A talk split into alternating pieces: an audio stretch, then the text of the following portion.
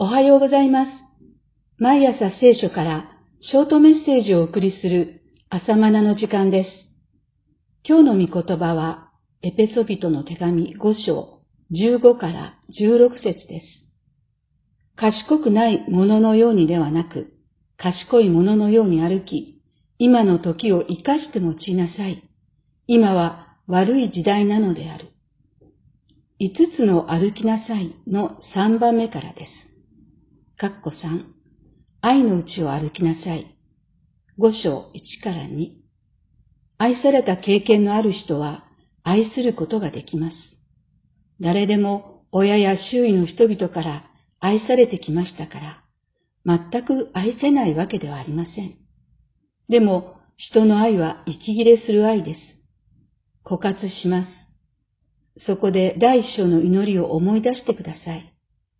知恵と啓示の御霊が私の目を開いてくださって、天での身分がいかに栄光に富んだものであるかを知ることができますように、でした。いかに神が私を愛してくださっているか、このことに目が開かれますようにと祈ります。神の愛は私が立派だから愛してくださったのではありません。私がまだ罪人であった時に十字架で死んでくださった愛です。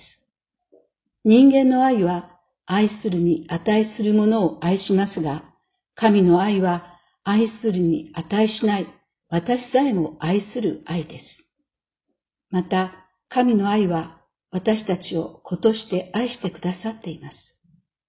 親が子を愛するとき、子が優秀なので愛するのではありません。出来が良くても悪くても自分のお腹を痛めて産んだ子供だから愛します。神は十字架の痛みを通してクリスチャンを産んでくださいました。私たち罪人を神の子として産むために十字架の苦しみを経験なさいました。このような神の愛を私たちは受けています。この神の愛につながるとき、枯渇しない愛が湧き上がるようになります。息切れしない愛をいただきます。このような神の愛のうちを歩きます。かっこ4、光の子らしく歩きなさい。5章3から14。猫に向かって人間らしく歩きなさいとは言いません。それは不可能だからです。猫は人間ではないので、人間らしく歩けるはずがありません。クリスチャンは光の子です。現実は鬱っぽくて元気がなくても、罪の弱さを覚えていても、私たちはすでに光の子です。だから光の子らしく歩きなさいと進めているのです。5の8。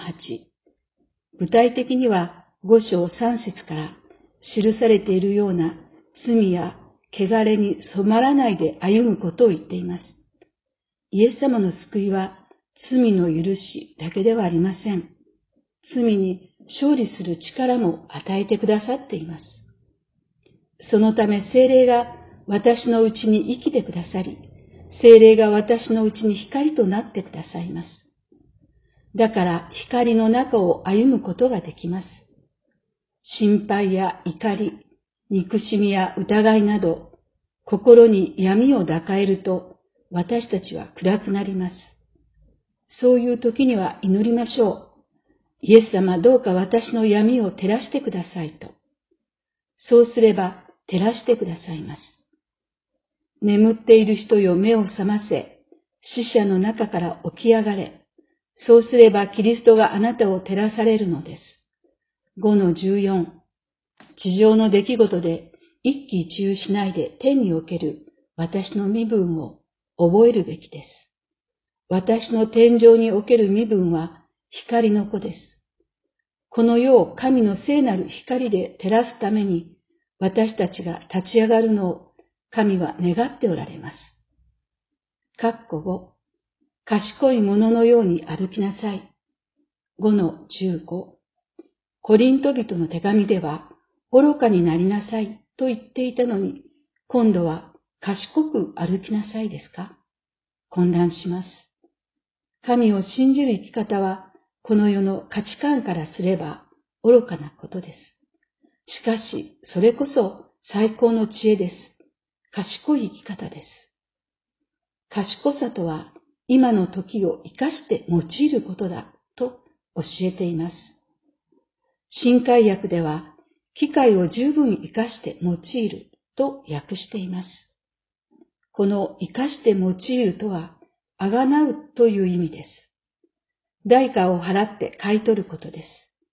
神のために、我が霊魂のために、時間、または機会を買い取る生き方、これが賢い者の歩みです。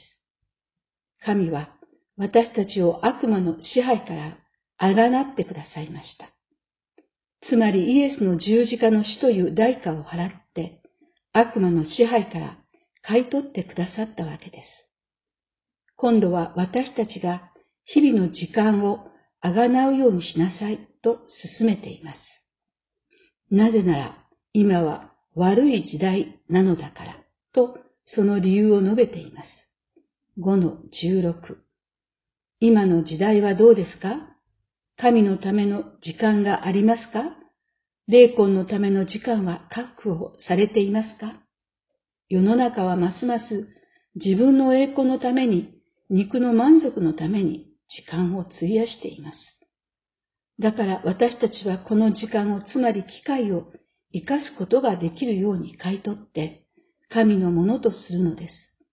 私たちの時間を生きた聖なる供え物として神に捧げていくのです。神の御国のために、霊魂の救いと養いのために、私たちは犠牲という代価を支払って、時間を買い取るべきです。それこそ賢い者の生き方です。それではまた明日お会いいたしましょう。